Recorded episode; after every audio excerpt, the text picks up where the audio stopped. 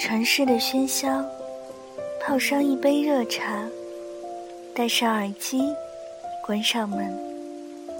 这一刻，仿佛全世界都与我无关。就这样，静静的聆听。这里是荔枝 FM 幺三五九三，薄荷微凉。我是主播小唐。愿我的声音每天伴着你安心入眠。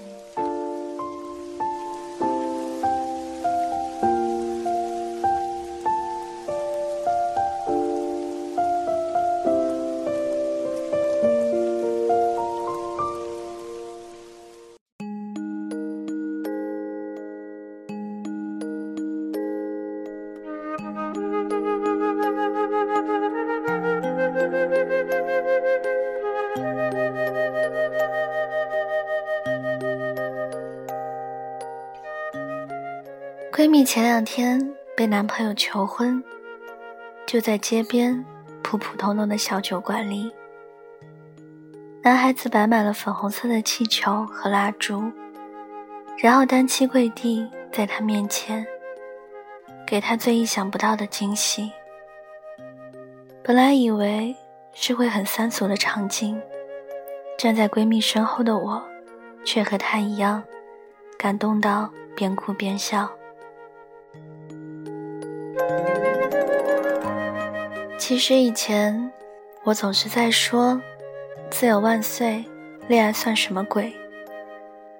我和身边很多女孩子一样，一直都想要做特别独立的女生，总觉得我就是自己的 Superman，能够独当一面的做好所有的事情，不需要在生病的时候有人陪，也不需要在脆弱的时候有人安慰。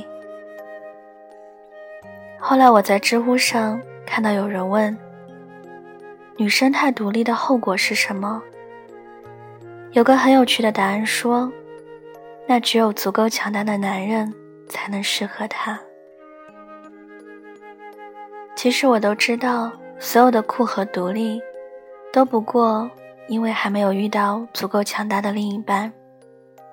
等到真正遇见的那一天，无论多酷多独立。也都会变得柔软和想依靠，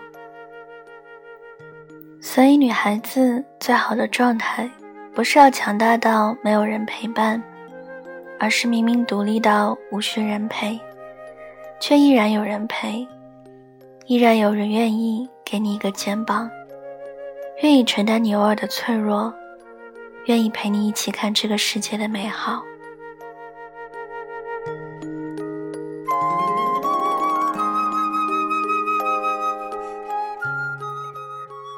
素素是我一个很酷的朋友，说她酷是因为她一直都很独立。她给我的印象总是一个人工作，一个人生活，也一个人说走就走去旅行，一个人在途经的免税店大扫荡。前段时间，素素又一个人去了三亚。她在朋友圈晒出了鹿回头山顶公园的日落。晒出了海棠湾小村落铺展渔网的渔船，也晒出了穿着长裙的自己。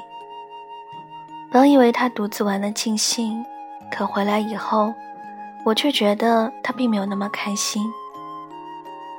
素素告诉我，赤脚走在蜈支洲岛白色沙滩上的时候，一路风景特别美。但更美的是海边很多挽手散步的情侣。他说那一刻，他突然觉得特别孤独，突然渴望身边能有一个旅伴，哪怕只是一言不发，只要能够和他一起吹着海风，在沙滩上踩出浅浅的脚印，一起默默分享沿途美景就够了。他告诉我，景色再美。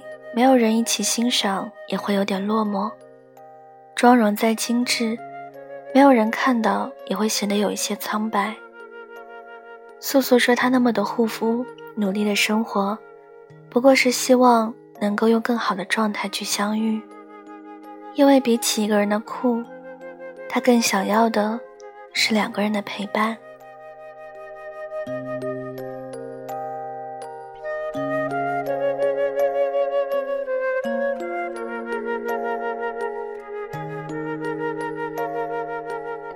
他说，他依然期待下一次旅行，只是他希望下一次不是他一个人，而是能有人和他一起看风景，在旅行中真正感到舒适和放松。其实，最好的感情就是陪伴，不论是在什么国家、什么天气、什么心情，也不论身边是谁。在这大千世界里，陪着我们遇见更特别的风景和更有趣的见闻，帮助我们成为一个更好的自己。其实我和素素一样，也有一颗说走就走的心。可是我总觉得一个人旅行会有点孤单，就像到了人烟稀少的地方，一个人就会觉得有点怕。看到风景如画的景色，想要惊叹，却没有人能给到回应；想要拍照记录，只能求助路过的路人甲；想要倾诉的时候，只能对着风景拿出冷冰冰的手机。我们都不想孤零零一个人，而是希望能够和志同道合、兴趣相仿的人一起，很惬意的开始。然后很满足的结束一段旅行。可是约一个合适的旅伴出门，其实是一件不太容易的事情，因为身边的朋友都很忙，要考虑到彼此的时间、彼此的喜好、习惯。可能就是因为这样，很多计划要去的地方，我都没能出发。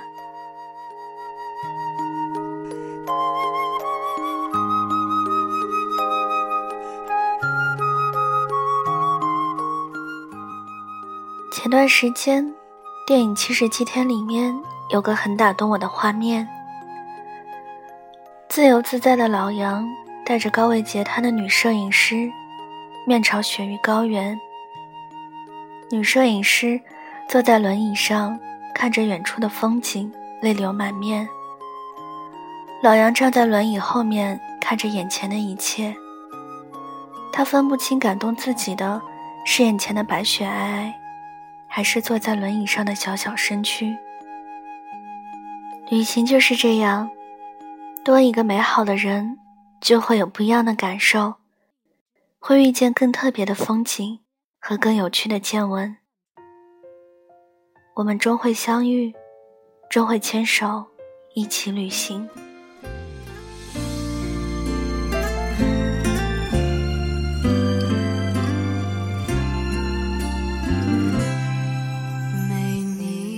的时候不算寂寞，身旁孤单伴我。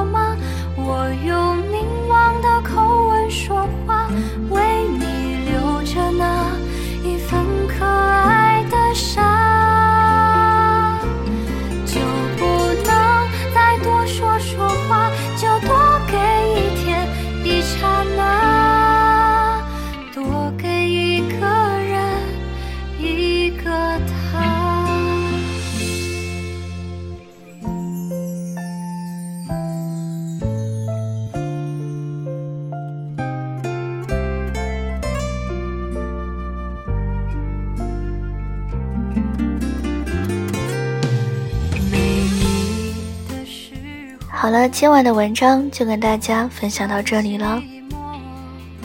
喜欢的朋友可以点个赞，再转发到朋友圈，让更多的人收听到我的节目。想要原文和背景乐的朋友，可以关注我的新浪微博“音色薄荷糖”，私信我就可以了。感谢各位的收听，祝各位晚安，好梦。我们下期节目再见了。